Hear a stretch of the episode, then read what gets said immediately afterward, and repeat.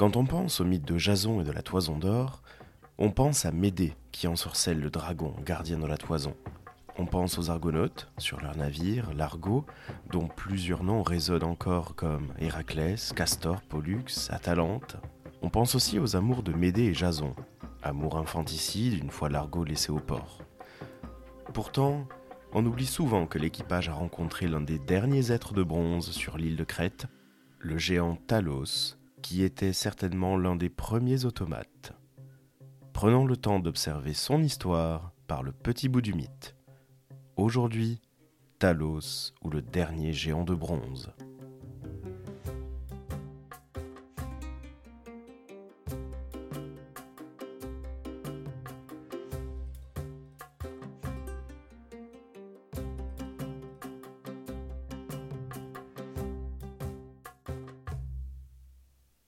L'histoire de Talos telle qu'elle nous est connue se déroule sur l'île de Crète, en Grèce. Selon les sources, il serait soit une création d'Héphaïstos ou de Dédale, soit le fils de Crès, un personnage dont on ne connaît que le nom. Certains auteurs disent qu'il serait lui-même le père d'Héphaïstos. Là-dessus, le géographe Pausanias ironise en disant que les traditions des Grecs varient entre elles sur beaucoup de choses, principalement sur les généalogies. Et pour le coup, ce sera l'un des fils rouges de tous nos épisodes. On considère aussi que Talos est le dernier représentant de l'âge de bronze. D'ailleurs, si l'on parle d'âge d'or, d'argent et de bronze dans la mythologie, on est vite emporté vers le mythe des âges, ou mythe des générations. Cette légende a aussi été traduite par le mythe des races, ou encore le mythe des races métalliques. En réalité, deux auteurs importants se sont penchés sur le mythe des âges, le grec Hésiode, qui en présente cinq, et le romain Ovide, qui n'en voit que quatre. Hésiode donne tout d'abord la race d'or, puis celle d'argent, ensuite la race de bronze ou d'airain, avant que n'arrive la race des héros, et enfin la race de fer, dans laquelle le poète se situe lui-même. Ovide n'évoque pas l'âge des héros, passant très vite sur l'âge de bronze. Penchons-nous sur l'extrait du poème Les Travaux et les Jours d'Hésiode qui raconte le premier âge. D'or fut la première race d'hommes périssables que créèrent les immortels, habitants de l'Olympe. C'était du temps de Chronos, quand il régnait encore au ciel. Ils vivaient comme des dieux, le cœur libre de soucis, à l'écart et à l'abri des peines et des misères. La vieillesse misérable sur eux ne pesait pas, mais, bras et jarrets toujours jeunes, ils s'égayaient dans les festins loin de tous les maux. Mourant, ils semblaient succomber au sommeil. Depuis que le sol a recouvert ceux de cette race, ils sont, par le vouloir de Zeus puissant, les bons génies de la terre, gardiens des mortels, dispensateurs de la richesse. C'est le royal honneur qui leur fut départi. Cet âge d'or reste dans la mémoire commune depuis Hésiode, une sorte de paradis sur terre malgré l'aspect mortel des premiers hommes. Il est à noter que le maître de ce temps était Chronos, et que ce personnage n'apparaît pas comme la puissance négative qui dévore ses enfants, mais comme un roi du monde bienveillant. C'est principalement cette image qui restera dans l'image d'un Saturne vieillissant chez les Romains. D'ailleurs, Ovide ajoute sur cet âge Le printemps était éternel, et les paisibles zéphyrs caressaient de leurs tièdes haleines les fleurs naissant semences. Bientôt après, la terre que nul n'avait labourée se couvrait de moissons. Les champs, sans culture, jaunissaient sous les lourds épis. Alors des fleuves de lait, des fleuves de nectar coulaient çà et là. La narration d'Hésiode change à l'occasion du deuxième âge, celui de la race d'argent. Hésiode focalise son attention sur l'aspect puéril des hommes de l'âge d'argent, bien éloigné de ce qu'était la race d'or, et cette description est presque déroutante. La voici. Puis une race bien inférieure, une race d'argent, plus tard fut créée encore par les habitants de l'Olympe. Cela ne ressemblait ni pour la taille ni pour l'esprit à ceux de la race d'or. L'enfant, pendant cent ans, grandissait en jouant aux côtés de sa digne mère, l'âme toute puérile, dans sa maison. Et quand, croissant avec l'âge, ils atteignaient le terme qui marque l'entrée de l'adolescence, ils vivaient peu de temps et, par leur folie, souffraient mille peines. Ils ne savaient pas s'abstenir entre eux d'une folle démesure.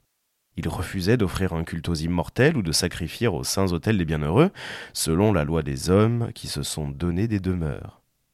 Alors Zeus, fils de Cronos, les ensevelit, courroucé, parce qu'ils ne rendaient pas hommage aux dieux bienheureux qui possèdent l'Olympe. Selon Hésiode, ils deviennent eux aussi, à leur mort, des génies inférieurs, ce qu'on appelle les bienheureux des enfers. Ovide nous dit que la nature, elle aussi, est façonnée différemment par le maître de l'Olympe. Jupiter resserra la durée de l'antique printemps, l'hiver, l'été, l'automne inégal et le printemps raccourci partagèrent en quatre saisons l'année mesurée par ses soins. Alors, pour la première fois, l'air qu'embrasaient les chaleurs torrides devint incandescent, et l'eau, durcie par les vents, suspendit son cours glacé. Après cela, le troisième âge est celui de la guerre, et Hésiode nous détaille tout cela. Les hommes de la race de bronze ne songeaient qu'aux travaux gémissants d'Arès et aux œuvres de démesure. Ils ne mangeaient pas de pain, leur cœur était comme l'acier rigide. Ils terrifiaient. Leurs armes étaient de bronze, de bronze leur maison, avec le bronze ils labouraient, car le fer noir n'existait pas. Ils succombèrent, eux, sous leurs propres bras, et partirent pour le séjour moisi de l'Hadès frissonnant, sans laisser de nom sur la terre. Le noir trépa les pris, pour effrayants qu'ils fussent, et ils quittèrent l'éclatante lumière du soleil. Ovide traite cet âge-là en à peine deux vers, et il passe bien vite au dernier âge, celui du fer, alors qu'Hésiode s'attarde sur l'âge des héros. Zeus créa encore une quatrième race sur la glèbe nourricière, plus juste et plus brave, race divine des héros que l'on nomme demi-dieux et dont la génération nous a précédés sur la terre sans limite. Ceux-là périrent dans la dure guerre et dans la mêlée douloureuse, les uns devant les murs de Thèbes aux sept portes, sur le sol cadméen, en combattant pour les troupeaux d'Édipe, les autres au-delà de l'abîme marin, à Troie, où la guerre les avait conduits sur les vaisseaux, pour Hélène aux beaux cheveux, et où la mort, qui tout achève, les enveloppa. À d'autres enfin, Zeus, fils de Cronos et père des dieux, a donné une existence et une demeure éloignée des hommes en les établissant aux confins de la terre. C'est là qu'ils habitent, le cœur libre de soucis, dans les îles des bienheureux, au bord des tourbillons profonds de l'océan, héros fortunés, pour qui le sol fécond porte trois fois l'an une florissante et douce récolte. Malgré la dégénération d'âge en âge, celui des héros est encensé par Hésiode, on vient de le lire. Il s'agit presque d'un second âge d'or, puisque les héros finissent bien heureux, avec une majuscule, et éloignés des soucis des mortels et des autres. Enfin vient l'âge du fer, qui est, pour Hésiode comme pour Ovide, un âge dur dans lequel il ne fait pas bon vivre. Ovide ne manque pas d'écorcher cet âge dans sa description. L'âge qui a la dureté du fer est venu le dernier, aussitôt on fait irruption sur cette terre d'un métal plus vil, des crimes de toutes sortes, alors on fuit la pudeur, la vérité et la bonne foi. À leur place sont entrées la fraude, la perfidie, la trahison, la violence et la passion scélérate de la richesse. L'homme ne se contenta plus de demander à la terre féconde les moissons et les aliments qu'elle lui devait, mais il pénétra jusque dans ses entrailles, il en arracha ce qu'il y avait caché, ce qu'elle avait relégué près des ombres du Styx, les trésors qui provoquent nos maux. Bientôt, le fer pernicieux, et l'or, plus pernicieux que le fer, parurent au jour. À leur suite parut la guerre, qui se sert de tous deux pour combattre, et qui brandit dans sa main ensanglantée des armes retentissantes. Hésiode aussi enfonce le clou en lançant Plût au ciel que je n'eusse pas à mon tour à vivre au milieu de la cinquième race, et que je fusse ou mort plus tôt, ou né plus tard. Revenons à Talos et au périple de Jason et des Argonautes. Lors de sa recherche de la toison d'or, Jason est accompagné de la sorcière Médée, petite fille du soleil, Hélios, et nièce de la sorcière Circé, mais aussi de la reine de Crète, Pasiphae, la femme de Minos.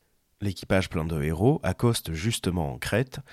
Il se retrouve face à ce monstrueux personnage qui avait pour mission de faire le tour de l'île trois fois par jour pour en surveiller les côtes et la protéger. Si l'on considère que c'est bel et bien un enfant ou une production d'Héphaïstos, il aurait été offert par le dieu de la forge lui-même ou par Zeus à la princesse Europe et à son fils Minos pour protéger l'île de Crète. Pourquoi à Europe et Minos? Eh bien parce que Minos est le fils d'Europe et de Zeus, et on voit que le père voulait simplement protéger sa petite famille. N'est-ce pas une douce attention de sa part? Apollodore, dans sa bibliothèque historique, nous rapporte ceci de Talos. Selon les uns, il appartenait à la race de bronze, selon d'autres, il aurait été donné à Minos par Héphaïstos. C'était un homme de bronze, ou bien, selon d'autres, un taureau. Il avait une veine unique qui allait de son cou à ses chevilles, et à l'extrémité de la veine était enfoncé un clou de bronze. Ce Talos faisait trois fois par jour le tour de l'île au pas de course pour monter à la garde. Aussi, quand cette fois-ci il aperçut l'argot qui se dirigeait vers l'île, il se mit à lui jeter des pierres. Apollodore n'est pas la seule source sur ce personnage. Selon la Souda, une encyclopédie byzantine du Xe siècle, Talos était retenu en Sardaigne. C'est là qu'Héphaïstos l'aurait façonné. Le peuple sarde refusait d'offrir le géant à Minos. Talos se serait jeté dans un feu avant de serrer les sardes contre lui, brûlant, parvenant ainsi à les tuer bouche ouverte. Cette scène est l'une des explications à l'origine du rire sardonique, sans pour autant être la plus claire. Les représentations artistiques de Talos sont souvent celles d'un géant immense portant de grandes ailes ressemblant d'ailleurs au colosse de Rhodes. C'est l'inspiration qu'on peut retrouver sur certaines pièces de monnaie ou certaines peintures. Apollonios de Rhodes, dans les Argonautiques, le présente en ces mots. C'était un survivant, demeuré parmi les demi-dieux de la race des reins et des hommes nés des frênes. Son corps et ses membres étaient faits d'un airain infrangible, mais à sa cheville, sous le tendon, il y avait une veine pleine de sang, et c'est de la fine membrane qui la fermait que dépendaient sa vie et sa mort. En tout cas, ce personnage est décrit comme étant invincible, et ayant, dans tout le corps, une sorte de veine qui contenait l'équivalent du sang pour les dieux. On appelle ce mythique liquide ichor en grec. C'est d'ailleurs ce sang-là, cette substance qui coule du corps d'Aphrodite ou bien encore d'Arès quand, sur le champ de bataille devant Troie, ils sont blessés par les Grecs. Il est intéressant de voir que les dieux ne sont pas composés de la même manière que les humains. On sait aussi qu'ils ne mangent pas et qu'ils ne boivent pas les mêmes aliments que les humains. Les mots de nectar et d'ambroisie devraient ainsi résonner. Voici l'extrait de l'épopée d'Apollonios de Rhodes, à qui je laisse la parole. Bien qu'ils fussent recrus de fatigue, les héros effrayés écartaient aussitôt le navire de la terre à force de rames. Ils auraient dû fuir pitoyablement loin de la crête, malgré la soif et la souffrance qui les accablaient, si Médée ne leur avait pas dit, au moment où ils s'apprêtaient à partir, Écoutez-moi, je pense que je puis toute seule terrasser pour vous cet homme, quel qu'il soit, bien que tout son corps soit d'airain, à moins qu'il ne possède par surcroît l'immortalité. Allons, mettez la nef en panne, en ramant doucement, loin de la portée de ces pierres, jusqu'à ce qu'il se laisse terrasser par moi. Ainsi parla-t-elle. Pendant quelques vers, Apollonios montre Médée faisant appel à différentes divinités infernales pour décupler sa magie, elle pourtant la petite fille du soleil Hélios le poète poursuit. Se chargeant d'un esprit maléfique, Médée fascina de ses regards pernicieux les yeux de Talos, l'homme des reins. Les dents grinçantes, elle lançait sur lui sa funeste colère et lui envoyait des hallucinations malignes avec une haine exaspérée. Au moment où il soulevait de lourds rochers pour interdire l'accès au mouillage, il heurta de sa cheville une arête de pierre. De sa blessure coulait son sang qui avait l'aspect du plomb fondu. Il ne devait plus rester debout, posté sur l'avancée de la falaise. Tel, au sommet d'une montagne, un pin gigantesque que les bûcherons ont abandonné en redescendant de la forêt, après l'avoir coupé à demi de leurs colliers affûtés. Pendant la nuit, il est d'abord secoué par les ravales, puis il s'abat, brisé à sa base. Ainsi Talos demeurait un moment vacillant sur ses pieds infatigables, puis, vidé de sa force, il tomba dans un immense fracas. Selon la bibliothèque historique d'Apollodore, ce serait le héros Péas qui aurait transpercé la cheville de Talos, accompagné de Médée qui retenait par des liens Talos. On trouve aussi une version presque évémériste de l'existence de Talos dans le Minos de Platon, un dialogue dit suspect, tant son authenticité semble peu avérée.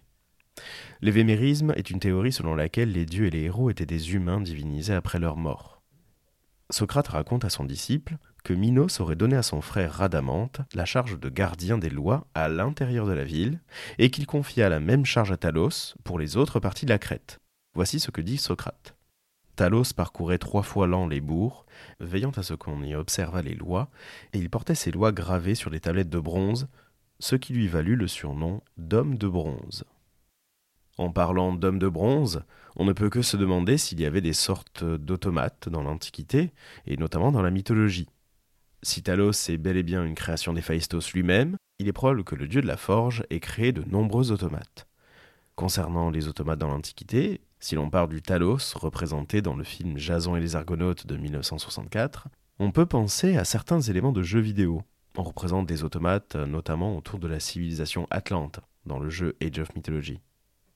On a vu le dieu Héphaïstos comme étant un créateur. C'est le premier parmi les artisans, il a donc créé beaucoup d'éléments pour l'assister au quotidien. Si les créations sont nombreuses, celles qui sont les plus reprises par les auteurs antiques sont les bœufs de bronze qu'affronte Jason en Colchide, chez le roi Éétès, le père de Médée. Je laisse parler directement Médée dans sa lettre écrite à Jason. Le poète Ovide lui prête sa plume dans sa douzième héroïde. Ils appartenaient à Mars, taureaux formidables autrement que par leurs cornes. Leur haleine était d'un feu terrible, leurs pieds étaient d'airain massifs, et leurs naseaux garnis d'airain, noircis lui-même par leur souffle. Tu attelles les taureaux au pied d'airain sans que ton corps soit brûlé. Après les avoir attelés, Jason laboure le champ comme lui avait demandé Éthès. Ce mythe est parallèle à celui de Cadmos au moment de la fondation de la ville de Thèbes. Dès l'Iliade, on assiste au travail du dieu forgeron, notamment quand la déesse Thétis vient chercher de nouvelles armes pour son fils Achille après la mort de Patrocle. Et je laisse parler Homère. Héphaïstos est en train de fabriquer des trépieds, vingt en tout, qui doivent se dresser tout autour de la grande salle, le long des beaux murs bien droits. À la base de chacun d'eux, il a mis des roulettes en or, afin qu'ils puissent, d'eux-mêmes, entrer dans l'assemblée des dieux, puissant revenir au logis, une merveille à voir. On pourrait presque croire qu'Héphaïstos a inventé la domotique. Dans l'Odyssée, on observe le palais d'or du roi des Phéaciens, Alcinoos. Ulysse découvre non seulement le palais, mais aussi quelques petits automates. Des portes d'or s'ouvraient dans l'épaisse muraille. Les montants, sur le seuil de bronze, étaient d'argent. Sous le linteau d'argent, le corbeau était d'or, et les deux chiens du bas, que l'art le plus adroit d'Héphaïstos avait fait pour garder la maison du fier Alcinoos, étaient d'or et d'argent. L'or reste le métal par excellence que travaillait Phaistos. Le bouclier d'Achille est lui-même en or et finement ouvragé. Pour le servir, le dieu a même créé quelques jeunes servantes, comme le dit Homère. Il enfile une tunique, prend un gros bâton et sort en boitant. Deux servantes s'évertuent à l'étayer. Elles sont en or, mais elles ont l'aspect de vierges vivantes. Dans leur cœur est une raison, elles ont aussi voix et force. Par la grâce des immortels, elles savent travailler, elles faire pour étayer leur Seigneur. Et pourtant, ce n'est pas tout. Dans le même chant d'Iliade, le 18e, les machines fonctionnent d'elles-mêmes dans l'atelier du dieu. Héphaïstos se dirige vers les soufflets, il les tourne vers le feu et les invite à travailler. Et les soufflets, vingt en tout, de souffler dans les fournaises. Il lance un souffle ardent et divers au service de l'ouvrier, qu'il veuille aller vite ou non, suivant ce qu'exige Héphaïstos et les progrès de son travail. Enfin, on prête à Héphaïstos la création de certains monstres, dont l'aigle du Caucase, celui qui dévore chaque jour le foie de Prométhée. L'auteur latin Hygin nous donne quelques variantes. Cet aigle, d'après certains récits, était né de Typhon et d'Échidna. D'après d'autres, de la terre et du Tartare. D'après la plupart, il fut façonné des mains de Vulcain et Jupiter, dit-on, lui donna vie. Cet être monstrueux pourrait donc être un automate, ce qui explique l'inlassable passage quotidien pour rendre visite au titan voleur de feu, Prométhée. C'est ainsi que s'achève notre parcours dans l'histoire de Talos et le détour par les automates antiques qui font aujourd'hui l'objet de nombreuses études scientifiques, mais aussi du mythe des âges. Talos est donc un personnage particulièrement important, à la fois pour sa symbolique et pour l'ensemble des textes derrière lui.